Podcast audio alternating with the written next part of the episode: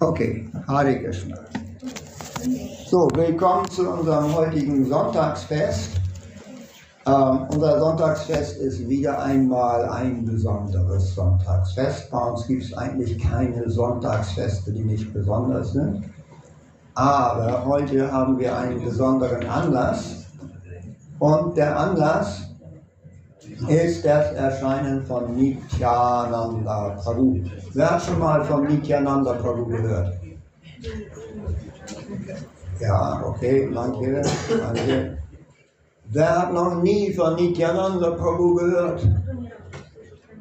Nie gehört von Nityananda Prabhu. Das heißt, wer sich enthalten hat, der hat auch von Nityananda Prabhu schon gehört.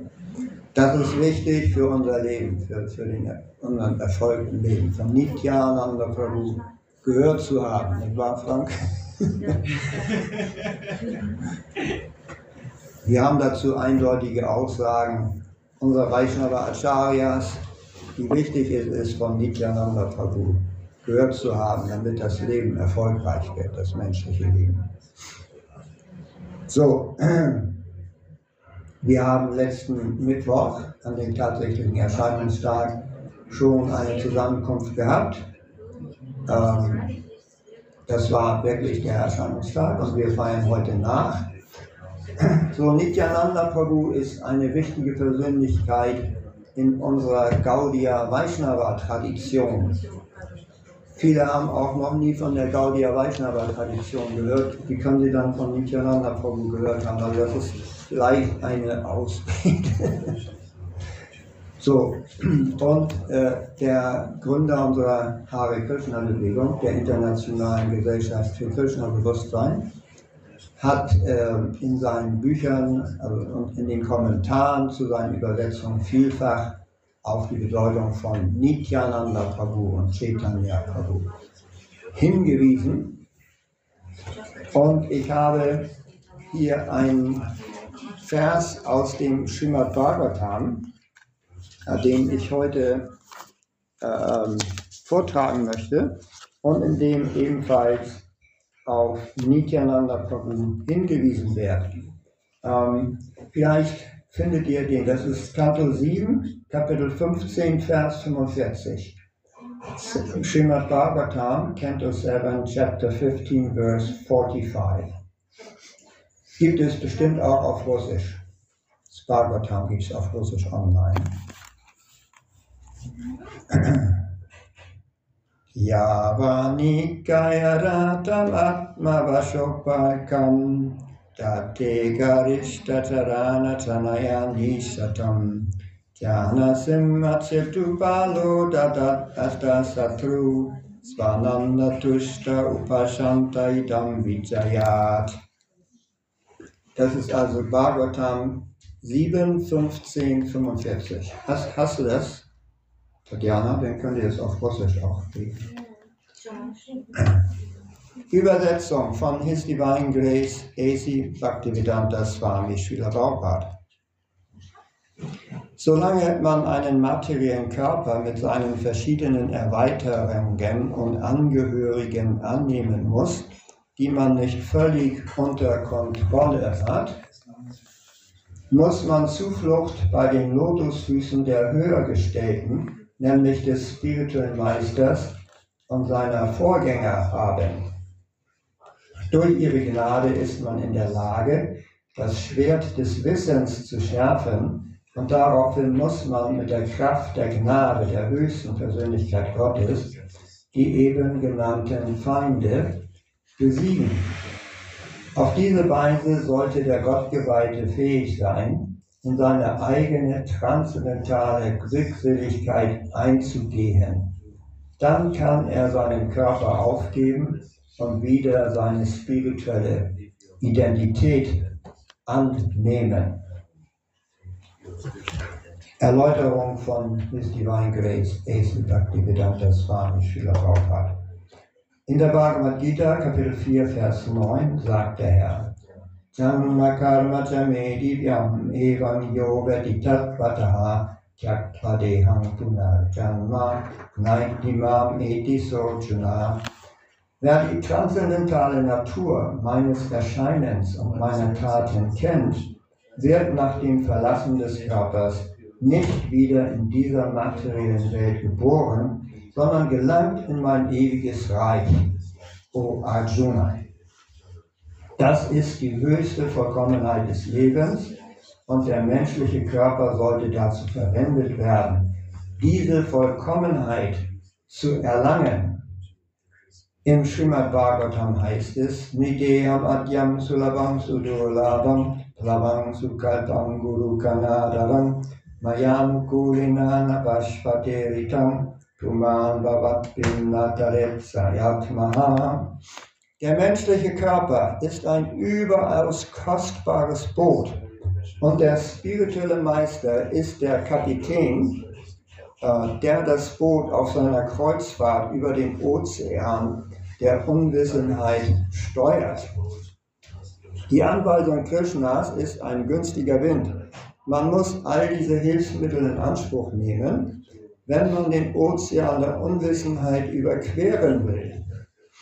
Da der spirituelle Meister der Kapitän ist, muss man ihm mit großer Aufrichtigkeit dienen, damit man durch seine Gnade befähigt wird, die Barmherzigkeit des höchsten Herrn zu erlangen. Ein bedeutendes Wort in diesem Vers ist Achyutabala. Der spirituelle Meister ist zu seinen Schülern natürlich sehr barmherzig und deswegen bekommt ein Gottgeweihter von der höchsten Persönlichkeit Gott Gottes Kraft, wenn er den spirituellen Meister zufriedenstellt. Sri Chaitanya Mahaprabhu sagt daher, Guru Krishna Prasad Pai Bhakti Lata Beach. Zuerst muss man den spirituellen Meister erfreuen und dann ist Krishna automatisch zufrieden und gibt einem die Kraft, die man braucht, um den Ozean der Unwissenheit überqueren zu können. Wenn man wirklich nach Hause zu Gott zurückkehren will, muss man stark genug werden, indem man den spirituellen Meister erfreut. Auf diese Weise bekommt man die Waffe, mit der der Feind besiegt werden kann. Und man erlangt auch die Gnade Krishnas. Allein die Waffe, Jnana zu bekommen, Wissen zu bekommen, ist nicht genug. Man muss die Waffen schärfen, indem man dem spirituellen Meister dient und seine Anweisungen befolgt, dann wird dem Kandidaten die Gnade der höchsten Persönlichkeit Gottes zuteil werden. Für einen Kampf benötigt man im Allgemeinen einen Wagen und Pferde, damit man den Feind besiegen kann. Und wenn man die Feinde bezwungen hat, kann man den Wagen und sein Zubehör aufgeben. In ähnlicher Weise sollte man den menschlichen Körper, solange man ihn hat, voll ausnutzen, um die höchste Vollkommenheit des Lebens zu erlangen, nämlich um nach Hause zu, zu Gott zurückzukehren.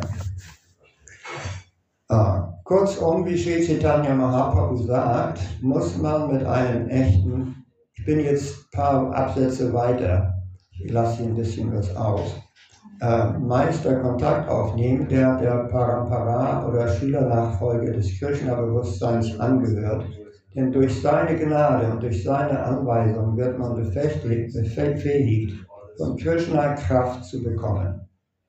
In der Folge betätigt man sich im hingebungsvollen Dienst und erreicht das höchste Ziel des Lebens, die Lotusfüße Vishnus.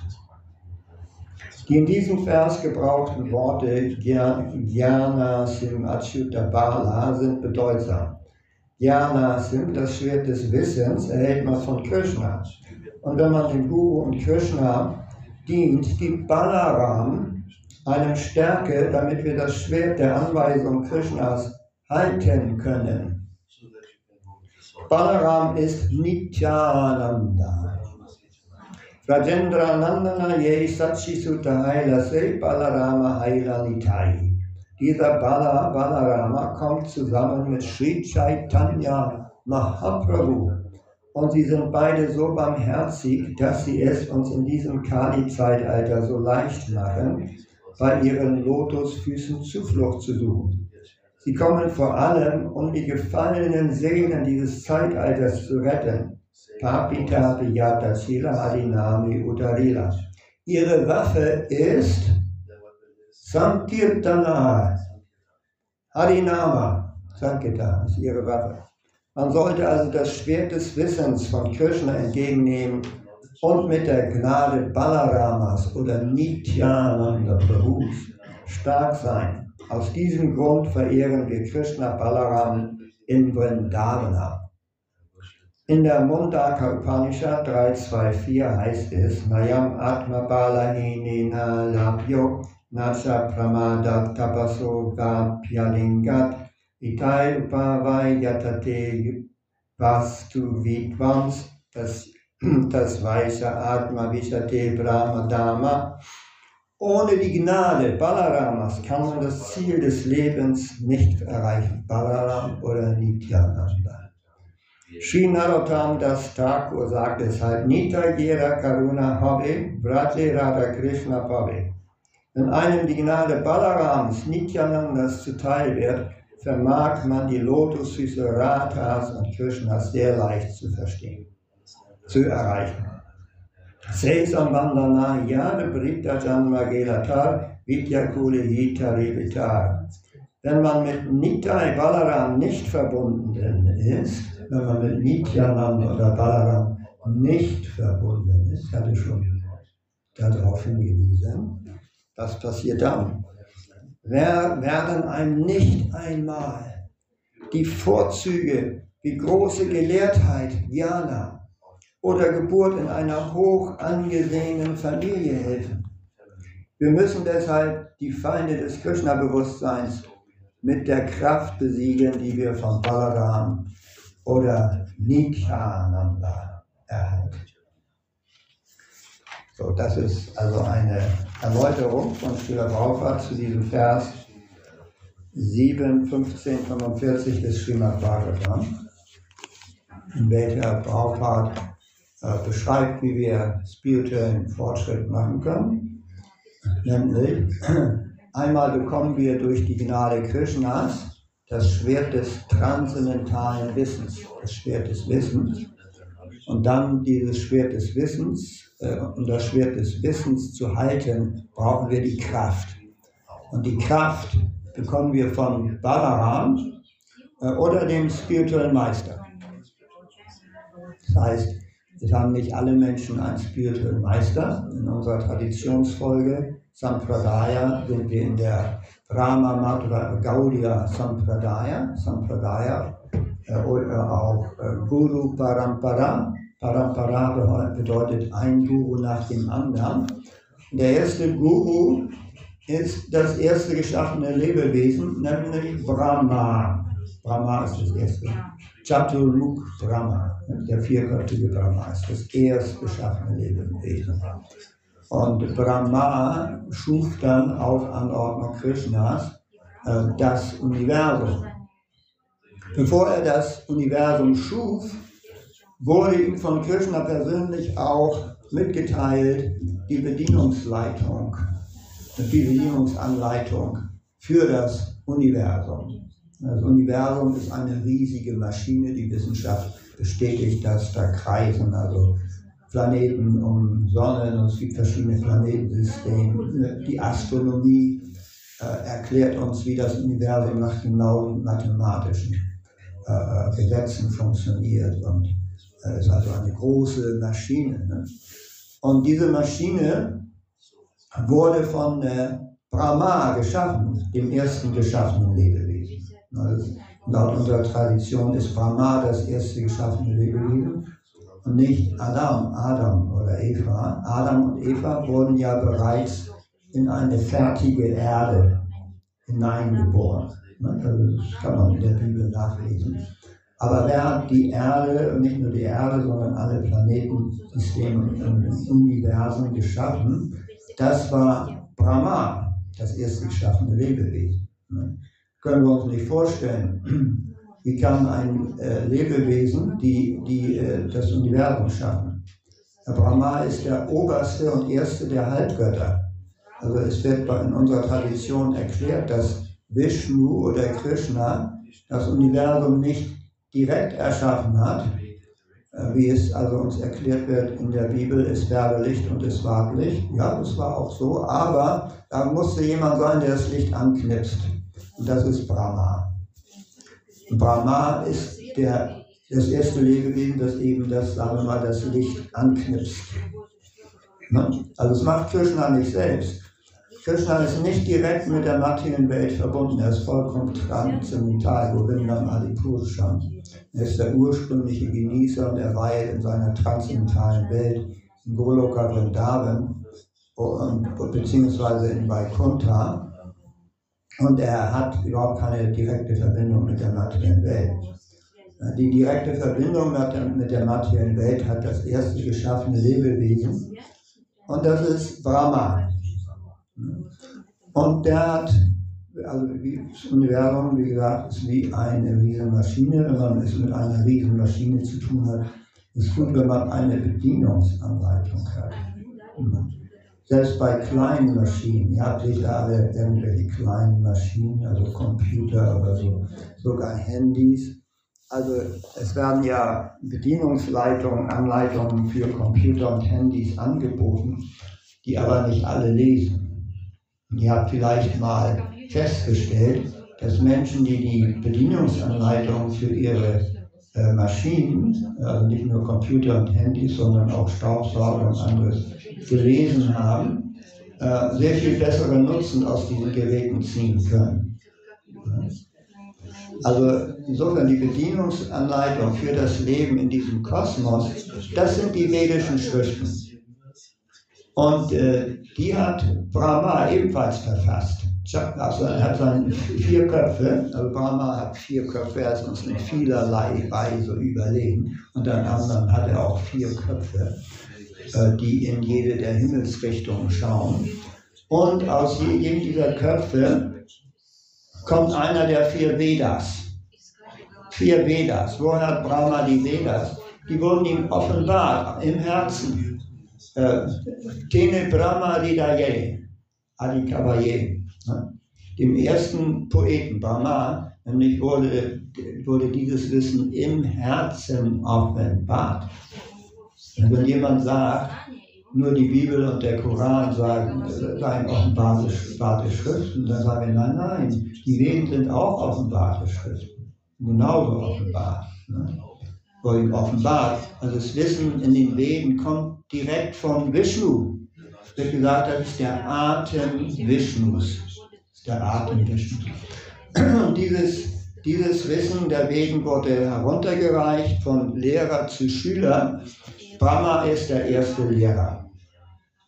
Sein Schüler, äh, ist sein, erster, sein äh, Sohn, sein erster Sohn, Narada Muni, sein, sein Schüler, Schüler von Brahma. Narada Muni ist wie ein Engel, er reist durch das gesamte Universum und er besucht auch immer wieder den irdischen Planeten und hat das Wissen, welches er von seinem Vater Brahma erhalten hat, dem Vyasa, Vyasdev, Srila Vyasadev, äh, offenbart. Srila Vyasadev war ein Weiser, der auf dieser Erde lebte. Also er hatte eine Mutter auch geschrieben Satyavati und einen Vater Parasaramuni. Er war also äh, ein menschliches Lebewesen, ein Weiser. Und äh, Narada Muni offenbarte ihm das gesamte vedische Wissen und, er lehrt, und lehrte ihm das, ihm das gesamte vedische Wissen. Und von da an war das vedische Wissen also auf der Erde zugänglich. Und von Vyasa wieder kommen verschiedene Traditionsfolgen. Eine davon ist die Traditionsfolge, in der wir uns befinden, die Brahma Madhva Sampradaya. Madhvacharya lebte im 12. Jahrhundert und erfuhr das, Wesen von, äh, das Wissen von äh, Vyasadev bei einer Reise in den Himalaya. Das ist beschrieben. Also Vyasadev lebte so also schrieb die Veden nieder, so im Jahre 3100 vor Christus. So, und äh, Madhva lebte im 12. Jahrhundert und machte eine Pilgerreise in den Himalaya, wo er den immer noch topfitten Vyasadev antraf. In Badari Ashrama im äh, Himalaya. Der war immer noch topfit, obwohl er also schon äh, also 4000 Jahre äh, auf dieser Erde gelebt hat. Und dort hat er ein Gespräch mit Srilavyasade, in welchem er ihn, ihn, eben autorisierte, die Traditionsfolge weiterzuführen. Das war im 12. Jahrhundert in geschichtlicher Zeit. Und ähm, dann in der Traditionsfolge von äh, Madhvacharya erschien dann Sri Chaitanya Mahaprabhu und auch Nityananda Prabhu. Die erschien zusammen, Gaura Nitai. Im äh, äh, 16. Jahrhundert in Bengalen. Äh, also Chaitanya Mahaprabhu, Jahrgang 1486 Nityananda zwölf Jahre älter als er. Und sie haben die Rolle übernommen von Krishna und Balaram. Krishna, wenn Krishna oder wenn Vishnu auf die Erde kommt, kommt er nie allein. Er bringt viele Persönlichkeiten mit sich, unter anderem vor allen Dingen auch seinen älteren Bruder. Da sprechen wir von in verschiedenen Inkarnationen. Äh, Rama, Ne? Raghupati, Raghava, Rajaram, Rama, äh, Krishna, nehmen wir nun mal diese drei, Rama, Krishna und dann jetzt eben Chaitanya. Die bringt alle immer ihren älteren Bruder mit. Das heißt, der ältere Bruder von Krishna ist gleichzeitig in der spirituellen Welt seine erste Erweiterung. Sankasha oder Balaram wie wir eben gehört haben, die, der Kraftaspekt der höchsten Persönlichkeit Gottes. Ne?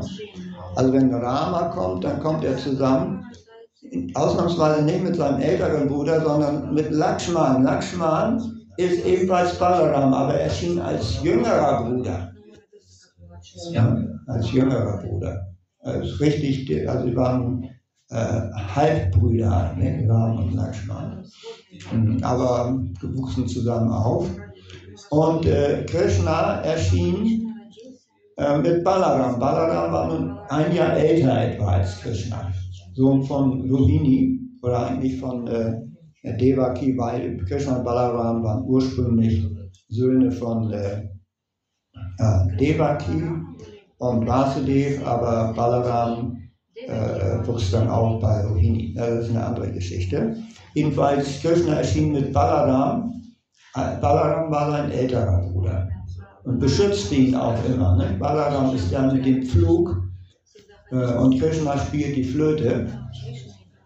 Und als Chaitanya Mahaprabhu auf der Erde erschien, da brachte er ebenfalls seinen älteren Bruder mit, niemand anders als Balaram, der diesmal Nityananda Nityananda. Dessen Erscheinungstag wir heute feiern Nityananda, wir haben am vergangenen Mittwoch darüber auch gesprochen. Nityananda wurde nicht in der gleichen Familie geboren wie Chaitanya. Er war Sohn von Hadai Pandit und wurde geboren in Ekachakragram in Bengalen, während äh, Chaitanya ja in Sridhar Mayapur, Nadia, Navadvip, erschien. Also die waren nicht wirklich leibliche Brüder, Trotzdem sahen alle, die sie sahen, alle Weisen, die sie beobachteten, sahen, das ist niemand anderes als Krishna und Balaram. Ähm, der erste, der das sah, war Sita Devi, die, die äh, Frau von Advaita Acharya, als nämlich Nityananda und Chaitanya kurz nach ihrem, ihrem ersten Treffen zusammen aßen, blickte Sita Devi auf sie und äh, gesagt, das ist doch Krishna und Balaram. Das ist Krishna und Balaram. Und später besteht, wurde das von einigen weiteren Gottgeweihten bestätigt. Nun, hier haben wir hier, das wollte ich euch auch vorlesen, ähm, die Biografie von äh, äh, Sri Chaitanya Mahaprabhu, die Sri Chaitanya Charitamrita ähm, auch mit den Kommentaren von His Divine Grace A.C. Bhaktivedanta Swami Prabhupada. Und im Chaitanya Chaitarita äh, handelt sowohl von Sri Chaitanya Mahaprabhu als auch von Nityananda. Es gibt außerdem noch weitere Biografien aus dieser Zeit, also 16. bis 17. Jahrhundert zum Teil, Chaitanya Bhagavata von äh, Vrindavan das Thakur und auch die, äh, die Nityananda Charitamrita, also die Beschreibung, die Biografie von Nityananda Prabhu. Und in all diesen Schriften von wirklich sehr gelehrten Acharyas oder Gottgeweihten oder Heiligen wird immer äh, herausgearbeitet, wie Nitya, wie Chaitanya niemand anders ist als Krishna. Das hat Srila hier auch in seiner Erläuterung erwähnt. Und Nityananda Prabhu ist niemand anderes als Balaram. Ja. Wenn ihr mal äh, geht nach Sridham Mayapur, also Mayapur ist äh, der Geburtsort von Sri Chaitanya Mahaprabhu und der Ort, an dem Chaitanya Nityananda sehr viel Zeit zusammen äh, verbracht haben, um die Sankirtan-Bewegung zu verbreiten, also Hare Krishna Mantra bekannt zu machen. Dann könnt ihr da die, das Panchatattva sehen oder die Bildgestalten, die heiligen Statuen, Altargestalten. Chaitanya, Nityananda, Advaita, Gadadha und Srivas Pandit. Ne? Und wenn ihr mal genau hinschaut, wird sich euch Chaitanya als Krishna offenbaren und Nityananda als Balaram. Ihr müsst nur genau hinschauen. Solche Visionen kann man haben. Das sind diese göttlichen Offenbarungen. Und diese Offenbarungen sind möglich durch die Barmherzigkeit des spirituellen Meisters, eben wenn Balaram persönlich auch an die spirituelle Kraft gibt. So, ich wollte euch jetzt noch von einer solchen Offenbarung äh, vorlesen, ähm, die der Autor der Chaitanya Charitamrita, nämlich Krishna Das Kaviraj Goswami von Nityananda Prabhu gehabt hat. Ähm, so. Woraus lesen Sie Chaitanya Charitamrita. Vielleicht habt ihr es auch auf Russisch. Das ist ähm, Chaitanya Charitamrita, Adi Lila, Kapitel 5, Verse 181 bis 210. Äh, Nochmal bitte? Chaitanya Adi Lila 5, Adi Lila, Kapitel 5. 81 Verse 181, 181 bis 210. 181 bis 210. Das ist hier, der spricht jetzt Krishna das Kaviraj Goswami, der das Chaitanya Chaitamrita verfasst hat. In dem Dorf Jamatapura, das in der, ich lese mal, Jaya Jaya Shri Chaitanya Jaya Nityananda Jaya Veda Chanda Jaya Gaura Bhakta Vrinda Jaya Jaya Shri Chaitanya Jaya Nityananda Jaya Veda Chanda Jaya Gaura Bhakta Vrinda Jaya Jaya Shri Chaitanya Jaya Nityananda Jaya Veda Chanda Jaya Gaura Bhakta Vrinda. So, Krishnadas Kaviraj Goswami sagt, in dem Dorf Jamatapura, das in der Nähe von Naihati liegt, erschien mir Sri Nityananda im Traum. Ich fiel zu seinen Füßen nieder und brachte ihm Ehrerbietung dar, und da setzte er seine Lotusfüße auf meinen Kopf.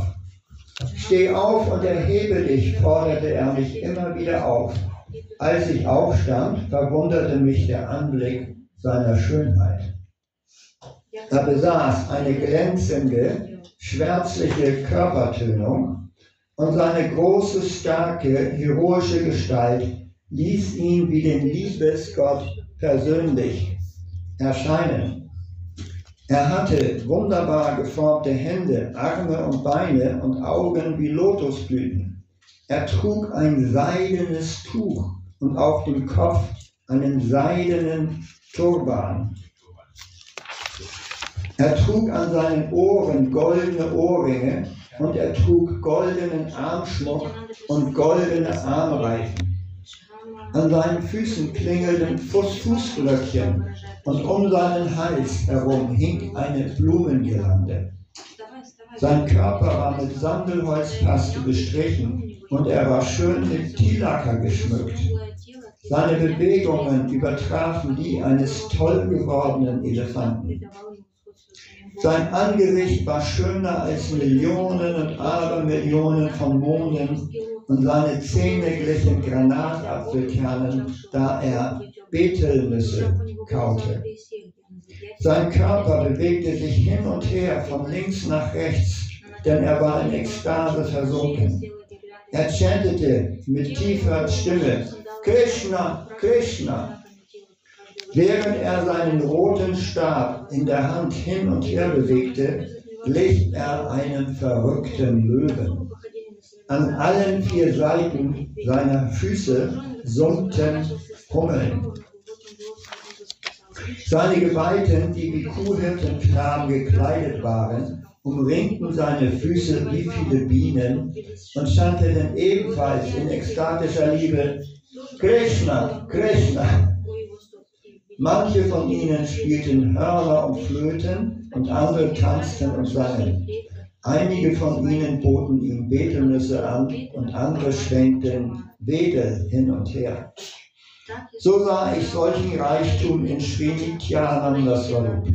Seine wunderbare Gestalt, seine Eigenschaften und seine Spiele sind alle transzendental. Ich war von transzendentaler Ekstase überwältigt und kannte nichts anderes. Daraufhin lächelte Srinityananda und sagte zu mir, Oh mein lieber Krishnadas, fürchte dich nicht, geh nach Vrindavan, denn dort wirst du alle Dinge bekommen. Nachdem er dies gesagt hatte, bedeutete er mir mit einer Handbewegung nach Vrindavana zu gehen. Darauf verschwand er mit seinen Gefährten.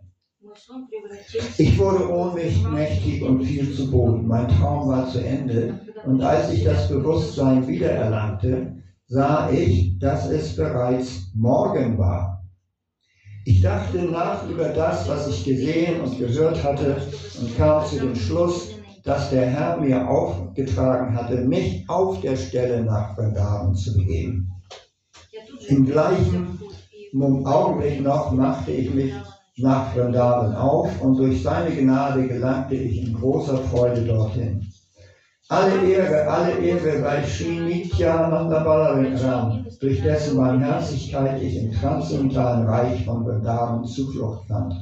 Gelobt sei über alle Maßen der barmherzige Herr Nityananda, durch dessen Gnade ich bei den Lotusfüßen Sri Rupas und Sri Sanatanas Zuflucht fand. Durch seine Barmherzigkeit fand ich Zuflucht bei der großen Persönlichkeit Sri Das Goswami und durch seine Gnade fand ich Schutz bei Sri Swarup Damodar. Durch die Barmherzigkeit Sanatanas Goswamis habe ich die endgültigen Schlussfolgerungen des hingebungsvollen Dienstes erlernt und durch die Gnade Sri Rupa Goswamis habe ich den höchsten Nektar hingebungsvollen Dienstes gekostet. Alle Ehre, alle Ehre sei dem Lotusfüßen Sri Nityanandas, durch dessen Barmherzigkeit ich Sri Radha Govinda erreicht habe. Ich bin sündhafter als Chakai und Madai und noch niedriger als die Würmer im Stuhl.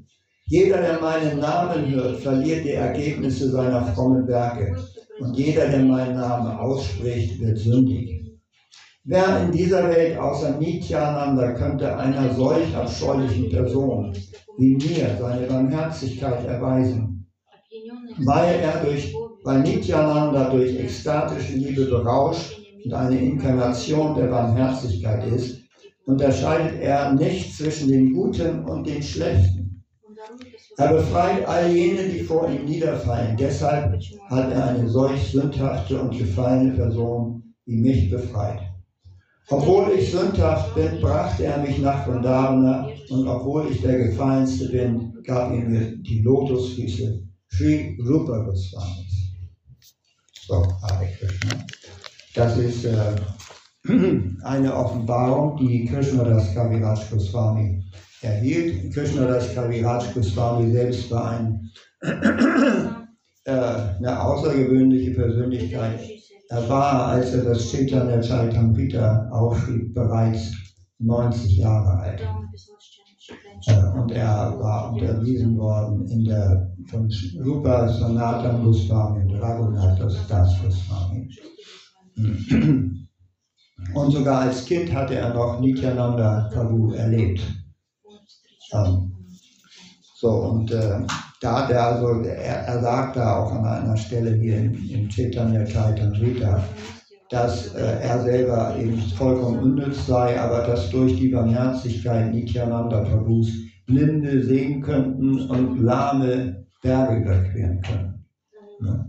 Ja. Ein bedeutsamer Zitat, was auch hier, das wir eben gelesen haben, ist, dass Nityananda nicht von den, zwischen den Frommen und den Sündhaften unterscheidet, sondern seine äh, Barmherzigkeit äh, äh, ein, an alle verteilt, also ohne, ohne jede Voraussetzung.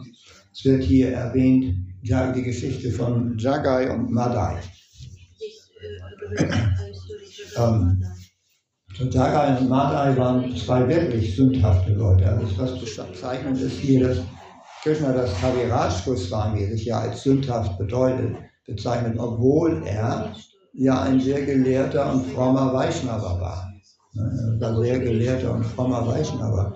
Hat er sein Leben lang Krishna gedient äh, und äh, äh, war wirklich ein vorbildlicher Gottgeweihter. Also wenn er sich hier als sehr gefallen und unwürdig bezeichnet, dann ist es seine Demütigkeit.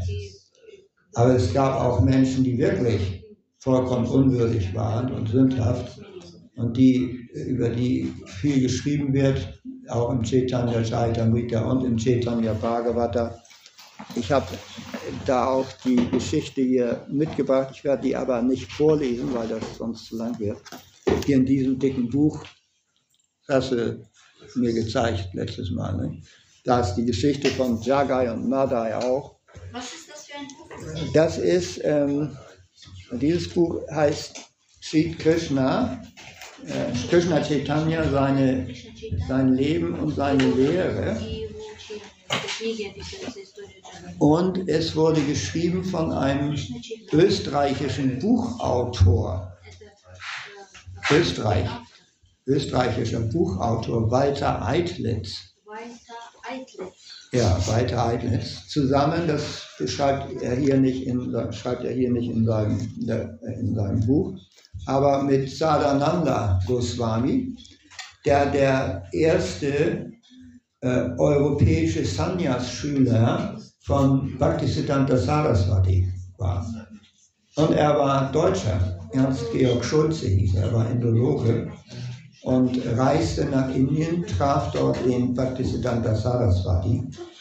Und das kam zustande durch äh, einen Born Maharaj, ebenfalls Schüler von Bhaktisiddhanta Saraswati. Der Born Maharaj war geschickt worden von Bhaktisiddhanta Saraswati zuerst nach England, um da Krishna-Bewusstsein in den 1930er Jahren äh, anzubieten, also 1932, 33, 34 rum.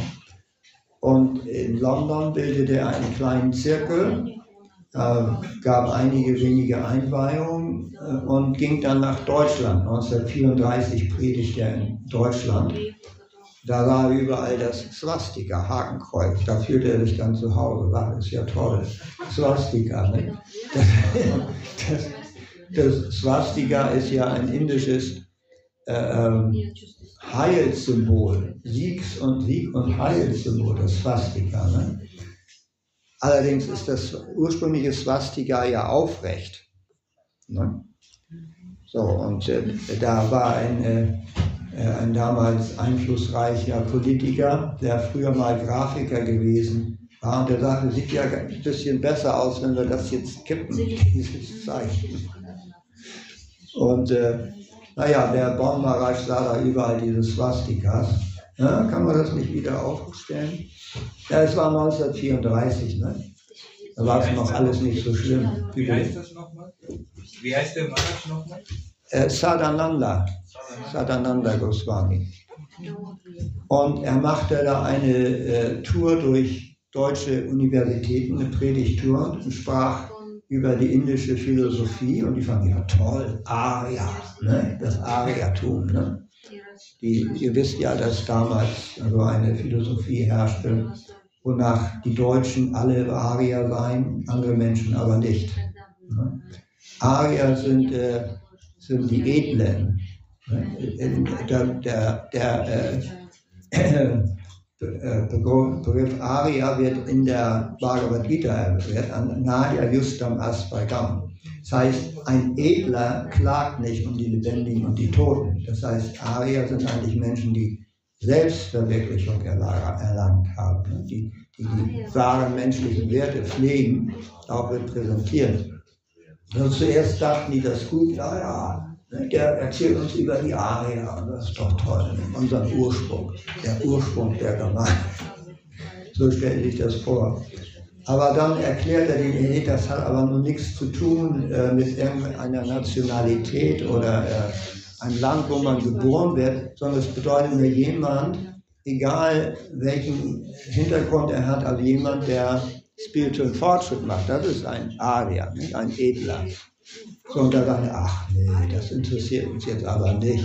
Wir haben andere Vorstellungen. Dann haben sie nicht mehr zu Vorlesungen eingeladen. Und, aber der äh, Sadananda, der hatte, den, der hatte ihn getroffen, der war Indologiestudent, da war die Universität von Leipzig, bin ich ganz sicher, und schloss sich den Bon Maharaj an und reiste mit Bon Maharaj nach Indien. Und da vertiefte er sich in die Lehren von Sri Chaitanya und überhaupt der, unserer Traditionsfolge und wurde eingeladen von, äh, äh wurde eingeweiht von Bhaktisiddhanta Saraswati.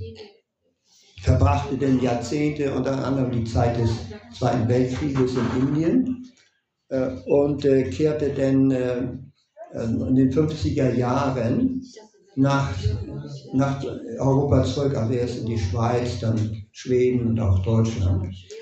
Und der hatte in Indien einen österreichischen Buchautor getroffen, nämlich Walter Eitlitz, in einem britischen Internierungslager, wo alle, alle deutschsprachigen Österreicher und Deutsche eingesperrt wurden von den Briten, weil Indien ja britische Kolonie war.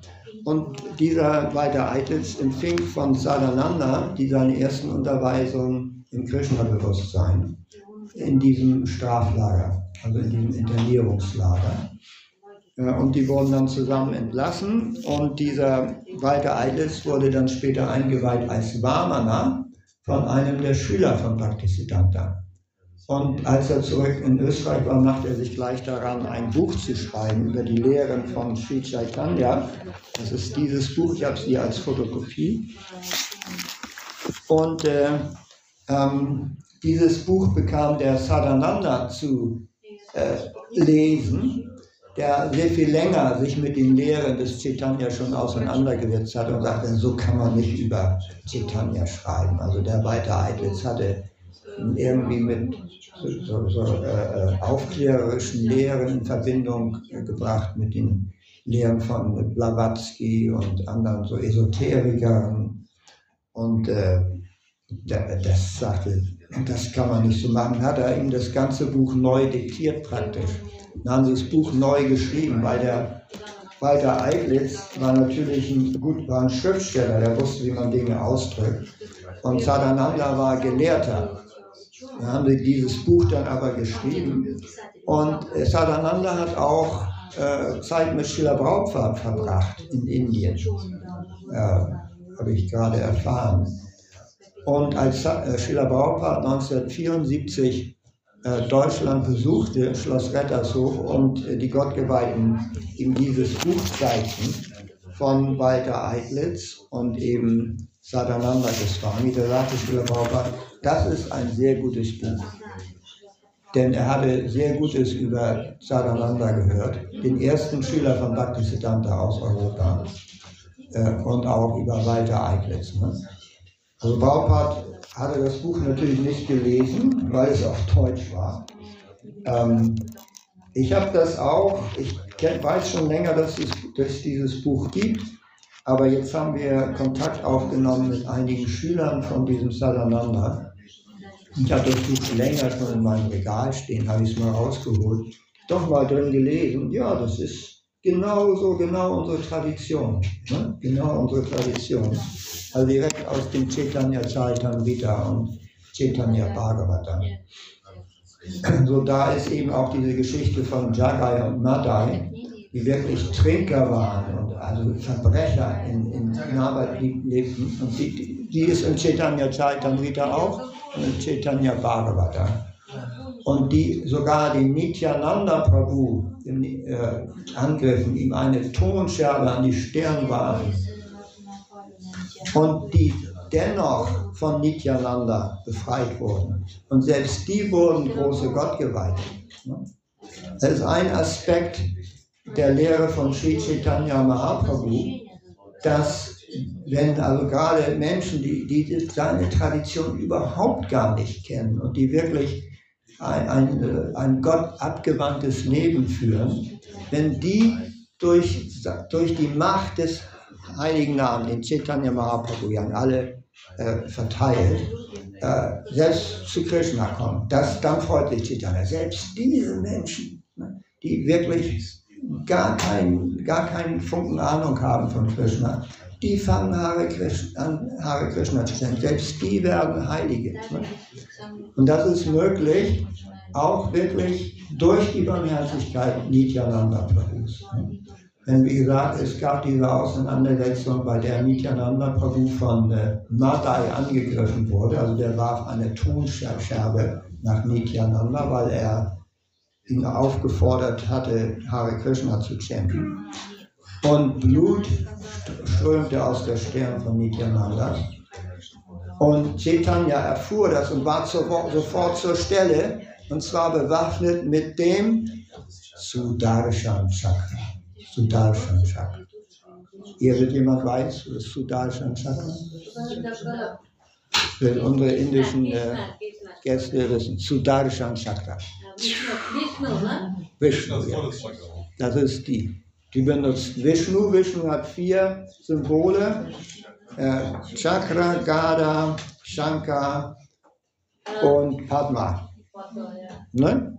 Also die Lotusblume, die, die, die Muschelhorn, Shankar, dann Gada, die Keule, ne? und dann auch Chakra. Chakra. Chakra ist das Feuerrad, so ein Feuerdiskus. Damit kann er, also den schleudert er sehr gezielt und der ist eigentlich dazu da, den Dämonen äh, die Köpfe abzutrennen, aber auch dazu da, das Universum mit Licht zu erhellen und Unwissenheit zu vertreiben durch das Licht dieser Chakras wahnsinnig hell. Ne? So, Chaitanya rief den Chakra Surashan Chakra und der Chakra, der Chakra kreiste schon um Chaitanya Mahaprabhus Zeigefinger und Chaitanya oh, das geht nicht. Da warf sich Nityananda Prabhu dazwischen. Nein, sagt er zu Chaitanya, in dieser Inkarnation bist du nicht gekommen, um die Dämonen zu töten. Du bist gekommen, um ihnen den heiligen Namen zu geben und um sie zu Gott geweiht zu machen. Das, dieser Ausspruch kam von Nityananda, er warf sich also wirklich dazwischen. Und, äh, ähm, und äh, dann äh, gab sich zuerst, also waren die beiden Brüder, Jagai und Madai. Ne? Ähm, Madai äh, war eben derjenige, der Nityananda verletzt hatte. Und äh, Jagai hielt, ihn, hielt beim zweiten Besuch, wollte dieser äh, Madai den, den, den Nityananda tatsächlich noch mehr Leid an und wollte ihn verprügeln. Ne? So, aber sein Bruder Jagai hielt ihn auch zurück. Und, hat, und deshalb wurde Jagai als erster befreit, oder bekam als erster die Barmherzigkeit von äh, äh, Nityananda Prabhu. Aber dann sogar auch sein Bruder Madai. Ne? Weil dadurch, wenn also Madai Gott geweiht würden, dann würde das ja der Beweis sein für die Kraft von Chaitanyas Mission. So, und dann wurden sie sogar beide Vaishnava Acharyas. Der Madai bekam noch einen besonderen Dienst zur Buße aufgetragen. Er sollte an einem bestimmten Ghat, also am Badeplatz, äh, warten und alle, äh, alle Pilger, die dort kommen, dem sollte er die Wäsche waschen. Das war der besondere, besondere Dienst. Macht er das zu seinem Lebensende? Wer machte das? Der Madai. Ah, Madai. Ja. Gibt es heute noch. In Bengal kannst du besuchen, in Navadvip, das Jagai Madai Ghat, kann man da vorbeigehen. Ich habe es mal gesehen, das ist eben so ein Badeplatz am Gang ist. Ne? Und die beiden Brüder verbreiten dann auch in, das Krishna-Bewusstsein verteilt den Heiligen Namen. So, und äh, also das war der erste Beweis für die Kraft der Heiligen Namen. Wenn also ein heiliger Brahmana oder ein Nachfolger der Veden gottesbewusst wird, das ist einfach natürlich. Das ist natürlich. Äh, Chaitanya Mahaprabhu sagt auch, dass jeder, der in Indien geboren ist, soll dieses Krishna-Bewusstsein auf der ganzen Welt verbreiten. Weil Chaitanya Mahaprabhu setzt voraus, dass jeder, der in Indien geboren ist, schon ein großer Weiser ist. Weil er so guten Zugang hat zur vedischen Kultur. Krishna erschien nicht in Hamburg. Krishna erschien wo? In Vrindavan, Indien. Ne? Und äh, warum erschien, erschienen all die, großen, die wichtigen Avataras in Indien und nicht in äh, Europa oder woanders, Afrika? Warum? Weil in Indien hat es diese vedische Kultur, gab es immer diese vedische Kultur.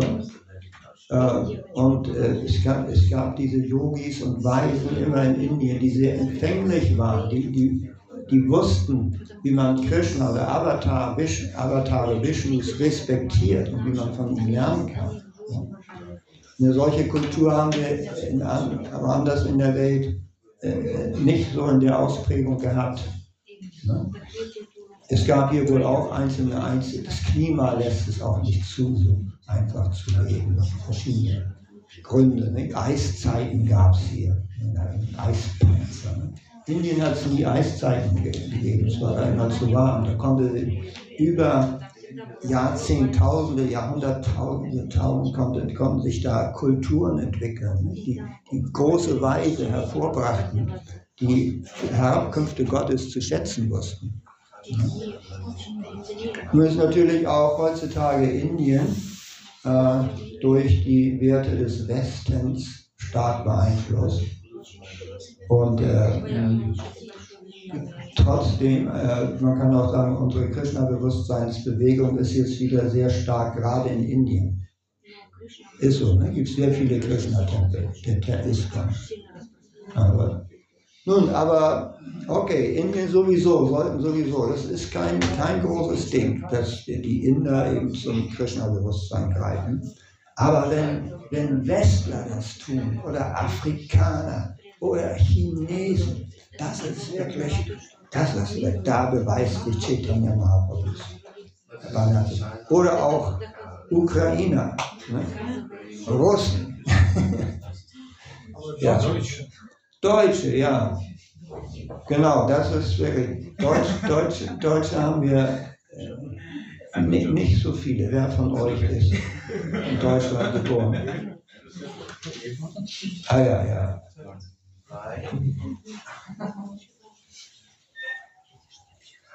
Was ist nur aus Deutschland geboren?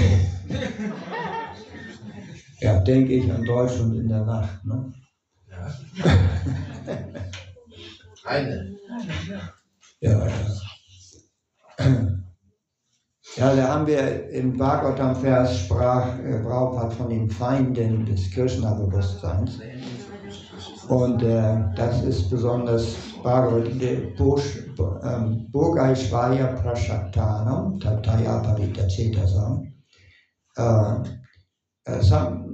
Vyavasa Yatvika Buddhi Samata Navidiyate heißt Bhagavad Gita, äh, zweites Kapitel. Das heißt, im Herzen derjenigen, die zu sehr angehaftet sind an äh, Objekte der Sinnesbefriedigung und von diesen Dingen verwirrt sind, stellt sich die, die Entschlossenheit, Krishna zu dienen, nicht ein. Also bei uns haben wir definitiv der Feind der Spiritualität ist nicht so sehr die Kälte im Winter ne, oder äh, was weiß ich, die langen Winter oder äh, sondern es ist bei uns der Ruhestand. Ich habe mit vielen drüber gesprochen.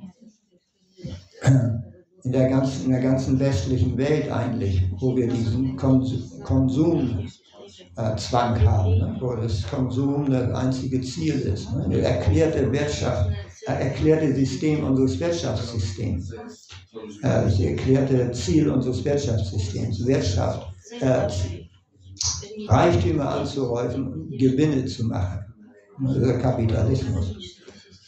Und äh, dadurch, also durch diese Hang zur Sinnebefriedigung, durch die Sinnebefriedigung, die gerade auch so leicht zu, also überall zur Verfügung steht, hier gerade im Westen, ist der, ähm, die Neigung zur Spir- Spiritualität sehr geschrumpft. Das können euch auch die Kirchen sagen, ne? sind sich alle einig. Ähm, und äh, in Indien hat es auch schon angefangen. Im Gespräch mit Indien, äh, mit Indern habe ich das auch sehr viel erfahren. Ne?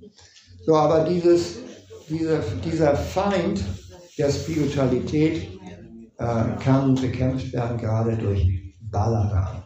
Ne? Wenn wir also den spirituellen Meister zufriedenstellen, dann können wir selbst hier, wenn wir leben wie die Made im Speck, ne? Made im Speck, wie heißt das in anderen Sprachen? Die Made im Speck, kennt jemand das?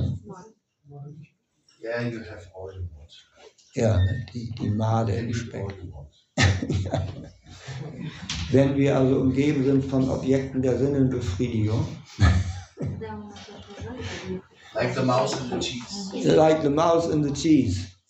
Genau. Even if we live like the mouse in the cheese, Ja. Ein Wurm, Wurm im, im Speck. Ja. Was Speck ist, weißt du. nicht. Kannst du das übersetzen? Ja.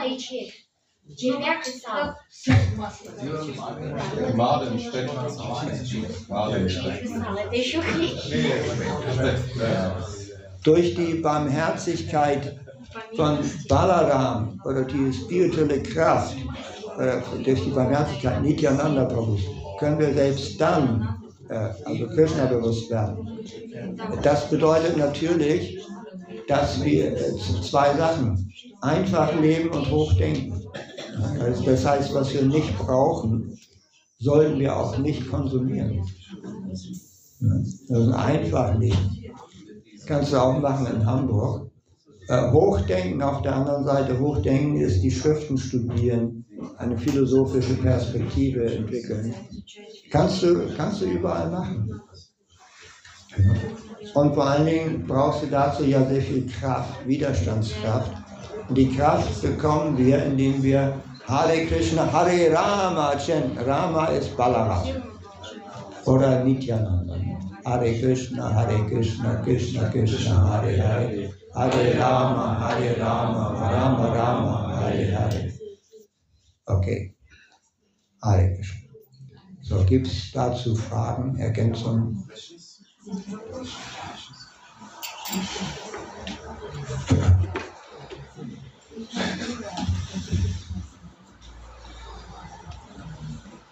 Ja, liegt jetzt in der. Nur ein Kommentar, also dass man sieht jetzt, wenn es äh, Kriege gibt in der Welt, alle werden teurer, äh, dann die Leute, die anfangen an Gott zu denken. Aber wenn alles gut ist, die Leute sind, die denken, also manchmal diese Krisen helfen uns, ein bisschen nachzudenken. Ähm, Also du meinst, du meinst, wir wollen tatsächlich in einer Gesellschaft, wo viel zu viel. Hm. Ähm, Also ich habe gemerkt, wie viele Sachen akkumuliert man nach vielen Jahren. Man kann anfangen aufzuräumen, das Haus, und dann merkt man, Oder die Kinder, wie viele Spielzeug, wie viele Sachen man akkumuliert und äh, andere welche Leute verhungern sie, die haben nichts. Und hier haben wir viel zu viel und das schadet uns. Ne? Aber wie du sagst, nicht wenn man konsumiert nur, was man braucht, das ist schon gut. Oder Beispiel, wenn man Ekadasi fastet, zweimal im Monat, dann, okay, man denkt an Leute, die haben kein Getreide zu essen und das ist schon gut. Kein Fleisch, selbstverständlich, es ist besser, wenn man kein Fleisch isst und keine Berauschung, kein illicit Sex. Wenn man dieses Prinzip folgt, das ist schon sehr gut. Ja. Sagen, ne? Genau, also die Entsagung, die wir machen, genau das, was Nitya Siddha eben sagte, also nach Möglichkeit auf Fleisch, Fisch und Eier verzichten, das ist schon eine Entsagung. Übrigens, vegetarisches Essen muss nicht immer nur äh, also, Rohkost sein, ne? werdet ihr gleich erfahren. Äh, und äh, die anderen Sachen, die Nitya Siddha da erklärt hat. Ne? Also bestimmte Dinge das ist, das ist die Konsumeinschränkung. Die Leute sprechen davon, es ist notwendig, den Konsum einzuschränken, aber keiner weiß, wo er anfangen soll. Also die, bei diesen vier Sachen, da sollte man anfangen. Ne, also kein Fleisch, Fisch, Eier äh, und so weiter, kein Glücksspiel.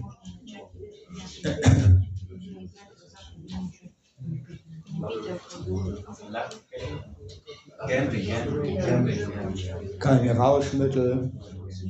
Ne? Und besonders, was sehr schwer ist im Westen, äh, ich habe viel oft ja Schulklassen auch und wenn du in sagst, kein Sex außerhalb der Ehe machst. Wo leben wir? Leben sind wir im 21. Jahrhundert oder was? Kein Sex außerhalb der Ehe. Heutzutage in, in Deutschland vollkommen das gibt's doch nicht. Welche Klasse ist das? Welche Klasse? Meistens sind das so, äh, also die bei, die, bei den Kleinen, die, die können das noch verstehen, aber wenn die dann größer werden, dann Sex, sobald es funktioniert. Ne? Das ist häufig. Die Philosophie ist, wenn man diese Sachen nicht tut, dann man, entwickelt man Verklemmung. Aber wenn du davon sprichst, also keine Sexualität außerhalb der Ehe, zu Indern, ja, brauchst du uns nicht erzählen, wissen wir nicht. Wissen wir. Ne? Oder auch Muslim, klar, wissen wir. Ne? Aber hier in Deutschland ist es ja überhaupt selten, dass, dass jemand mal heiratet. Ne? Dass jemand heiratet. Ne? Die Ehe. Selten. Die Leute, die nicht mehr heiraten. Aber da, da sollten wir also unseren Konsum einschränken. Keine Rauschmittel, kein Fleisch, Fisch, Eier, kein Sex außerhalb der Ehe, kein, keine Berauschung. Das heißt auch kein Bier. Erzähl das mal einem Deutschen. Oder einem Russen böse, kein Wodka. Was? Wodka ist ein Lebensmittel. Das, das brauchen wir, um über die Runden um zu überleben. Ne? Das muss man als Ausgleich ne, haben. Ne? Oder äh, nicht mal äh, keine Zigarette. Was? Steht in euren Schriften was von Zigaretten? Ne? Lies mir mal, gib mir das Zitat, wo steht, du sollst keine Zigaretten rauchen. Oder äh, haben wir manchmal, ne, so bei Muslimen auch, im Koran steht nichts von Zigaretten. Also. oder neulich hatte ich Gespräche mit einem Buddhisten auch. Der trank vor mir eine Tasse Kaffee. Ja, möchte nicht auch einen Kaffee? Nee, sage ich, dann, das haut mich aus den Socken, wenn ich Kaffee trinke. Weil ich bin das überhaupt nicht gewöhnt. Ich habe seit zehn kein, ich habe es mal versucht zwischendurch, da kam ich zwei Tage nicht vom Trip runter. Und den habe ich dann nie wieder Kaffee getrunken. Ähm, also ihr trinkt keinen Kaffee? Nee, tun wir nicht. Braupert sagte, manchmal ein bisschen schwarzer Tee, das geht. Das ist nichts gegen einzuwenden. Manchmal ein bisschen schwarzer Tee. Das war ein tibetischer Buddhist, ja, Ja, ich weiß, habe ich ihm gesagt, klar, in Tibet gibt es keinen Kaffee. Also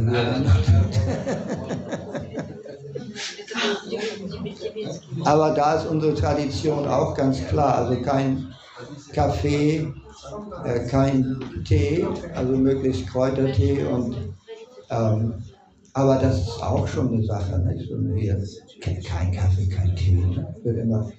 Gerade in, als äh, Bhaktisiddhanta in England predigte, da war ein Lord, also ein Baron, Lord Zetland, erzählt Schiller Baumfahrt. Dieser Baron war also ein sehr ja, gebildeter Mann und fand die Krishna-bewusste Philosophie interessant.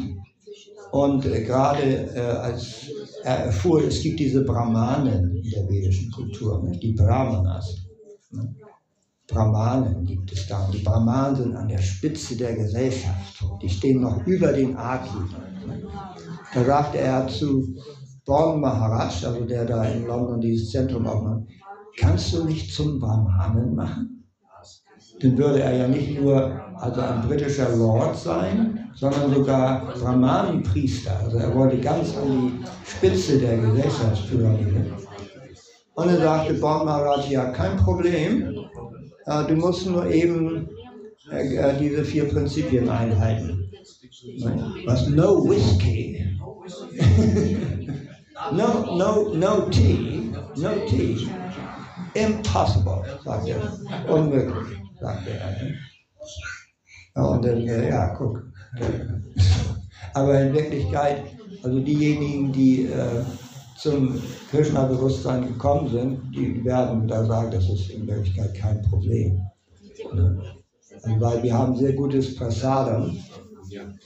Und äh, ja, da, da sollte eben, da, da an den Punkten sollten wir anfangen, unseren Konsum einzuschränken. Das andere kommt hinterher. Das andere folgt dann automatisch. Und dann sollten wir anfangen, auch Krishnas Namen zu auch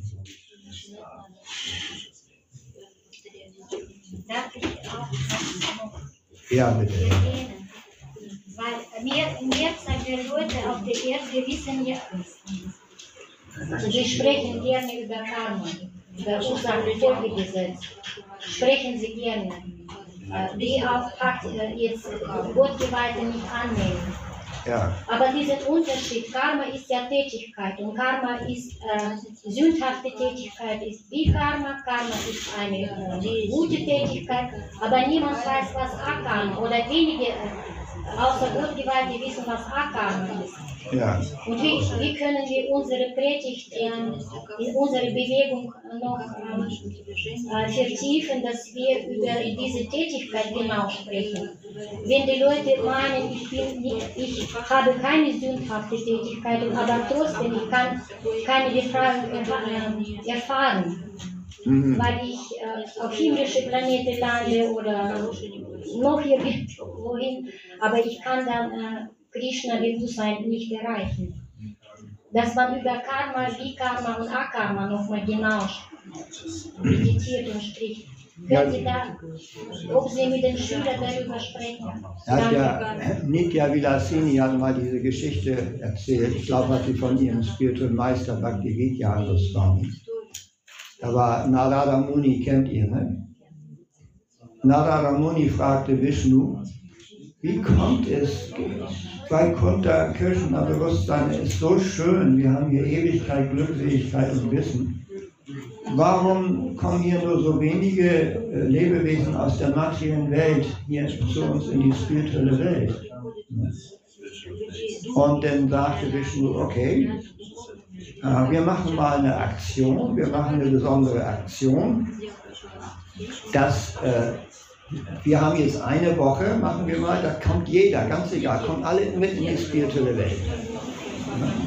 Und du gehst zur Erde und erklärst, wir haben Sonderangebot, Sonderaktion jetzt, Schlussverkauf. Ne? Jeder, alle, alle könnt ihr mitkommen in die spirituelle Welt. Ne? Und äh, keine Vorausbedingungen, nichts. Und viele hatten natürlich überhaupt nie von der spirituellen Welt gehört, aber einige schon. Und die kamen dann, die sammeln sich. Okay, hier sind wir, wir gehen jetzt in die spirituelle Welt mit. Na, okay, ging es dann los. Und bevor man in die spirituelle Welt kam, musste man erstmal durch die verschiedenen Planetensysteme des Universums reisen. Ne? Narada Muni voraus, die kriegten alle Raumanzüge und was man da braucht. Und reisten und reisten, es dauerte ein bisschen länger. Als sie an den Pforten der spirituellen Welt angelangt waren, da war kaum noch jemand da von allen Und dann fragte er die einigen, die damit, wenigen damit, war, was war denn? Ach ja, nein, auf, auf, bei der Reise zur spirituellen Welt sind wir ja vorbeigekommen an den himmlischen Planeten, wo diese, dieser Genuss, materielle Genuss angeboten wird. Und die sind da ganz viele abgestiegen, sind auf den himmlischen Planeten gewesen. Äh, das heißt, äh, Sie, sie, hatten, sie hatten, waren also wieder den Sinn, Sinnesfreuden auf den höheren Planeten erlegen und dann nicht in die spirituelle Welt gekommen. Ne? Ähm, so, das ist ähm, die Gefahr des Karma-Yoga auch. Karma-Yoga bedeutet ja, äh, dass man also durch gute Werke äh, langsam auf immer höhere Planeten kommt und schließlich in die spirituelle Welt. Ne? Äh, aber äh, bei Karma-Yoga ist auch immer etwas, äh, der, der Wunsch nach Sinnfreude da. Wir fangen alle an auf der Ebene des Karma-Yoga, das heißt, wir chanten Hare Krishna, aber nebenbei wollen sie Geld verdienen, haben diese und jene materielle Ziele noch. Und äh, durch Karma-Yoga allein kommt man nicht in die spirituelle. Es muss, es muss gereinigt werden äh, zu Jnana, das heißt, wir müssen irgendwann philosophisches Verständnis haben. Und dann zu Bhakti oder zu reiner, muss es werden, zu reiner äh, Liebe zu Krishna, ne, zur höchsten Persönlichkeit Gottes. Der Vergleich ist, wenn du angenommen, jemand will äh, von Hamburg nach Paris, dann gibt es natürlich sehr schnelle Verbindungen, du kannst fliegen. Ne? Du steigst also in Hamburg ein, Fußbüttel, und dann bist du da eine anderthalb Stunden später in Paris. Du kannst aber auch langsamere Verbindungen wählen. Du kannst zwischendurch aussteigen. Und das wird verglichen mit Karma-Yoga. Dass man also auf dem Weg zum Ziel noch bestimmte andere Genüsse erleben will. So, und äh, Bhakti-Yoga wird aber gesagt, ist der direkte Weg. Schiller Prabhupada hat es auch ähm, äh, äh, beschrieben, äh, verglichen mit einem äh, äh, Fahrstuhl. Also du kannst, wenn du auf ein Hochhaus, an die Spitze eines Hochhauses gelangen willst, dann kannst du zu Fuß gehen, die Treppe und da zwischendurch aus dem Fenster gucken. Du kannst aber auch den direkten Weg nehmen, den, den Fahrstuhl. Wenn du im Fahrstuhl bist, insbesondere wenn du da allein bist, siehst du natürlich nichts von der Außenwelt. Ne? Aber es ist der schnellste Weg. Beim Bhakti Yoga ist eben auch so, wenn man sich vollkommen vertieft ins Krishna-Bewusstsein, sieht man eigentlich nur überall Krishna.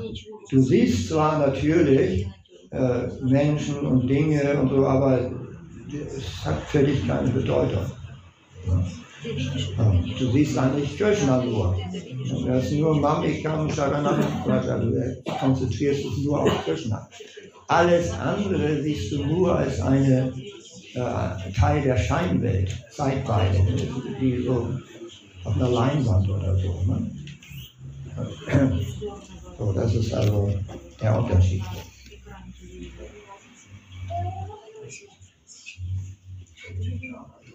Ja, sonst noch Fragen?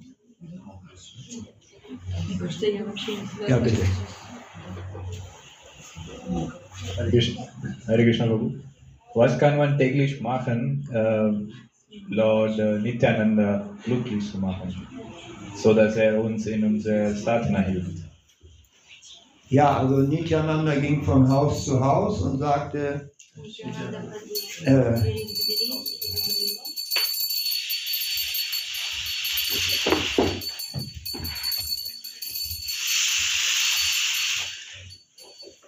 drei Dinge.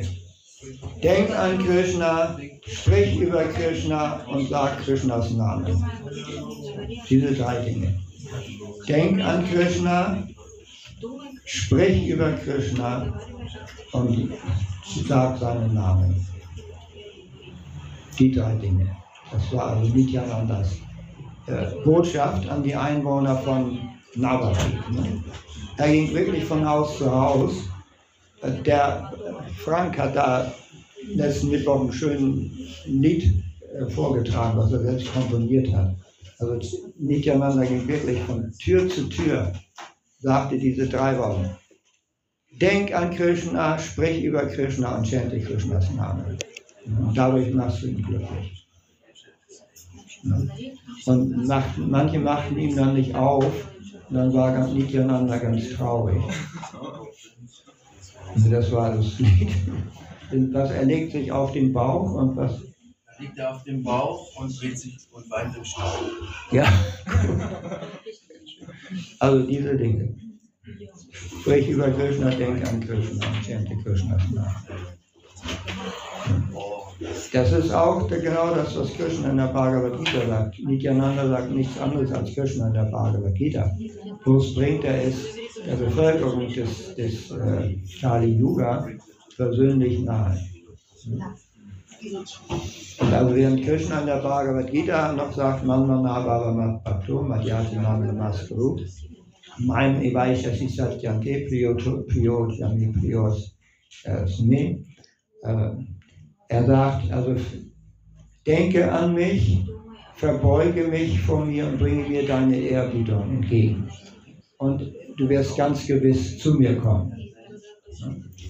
Man mana, Baba, denke an mich. Man mana. Namaskuru, bringe mir deine Ehrbietung dann. Ne? Madhyachi, verehre mich. Ähm, so, Nityananda hat nicht so viel Wert auf diese Verehrung gelegt. Deshalb war auch in Kali Yuga sehr erfolgreich. Also Nityananda hat sich sogar gefallen lassen, von Jagat Madai beleidigt zu werden auf übelste. Und Krishna war natürlich auch äh, ein bekannt im Srimad Bhagavatam, kann man nachlesen, als Schlechter der Dämonen. Yada yada dharmasya glani bhavati bharata abhyutana dharmasya Paritranaya sadhanam vinashaya sanuskatam. Die Gottgeweihten zu behüten und vinashaya statt. Vinasha heißt vernichten oder auslöschen. Es gekommen, die Dämonen auszulöschen. Und man sieht also, es gibt viele Geschichten, wo Krishna sich hervorgetan hat mit seinem Chakra. Ne? Und Schlacht von Kurukshetra war von Krishna befohlen. Ne? Und also, 18 Millionen Menschen gestorben oder so. Ne? Also das waren die Zeiten von Krishna vor 5000 Jahren. Aber Chaitanya ist ein Bild der Gewaltlosigkeit. Also da gibt es keinen einzigen Fall von Gewalttätigkeit bei Chaitanya. Ne? Beispiel eben Jagai und Nadai, aber auch andere, viele andere Beispiele. So ist eine ganz andere Methode. Was Chaitanya macht, er gibt den Menschen den heiligen Namen und tötet den Dämonen im Herzen.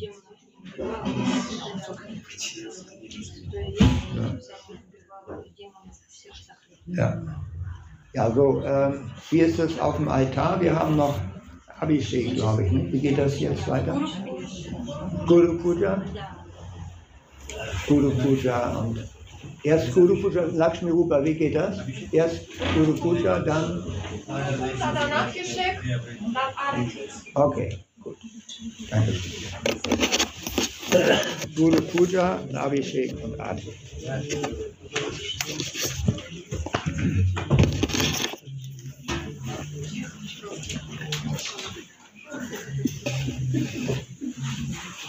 So,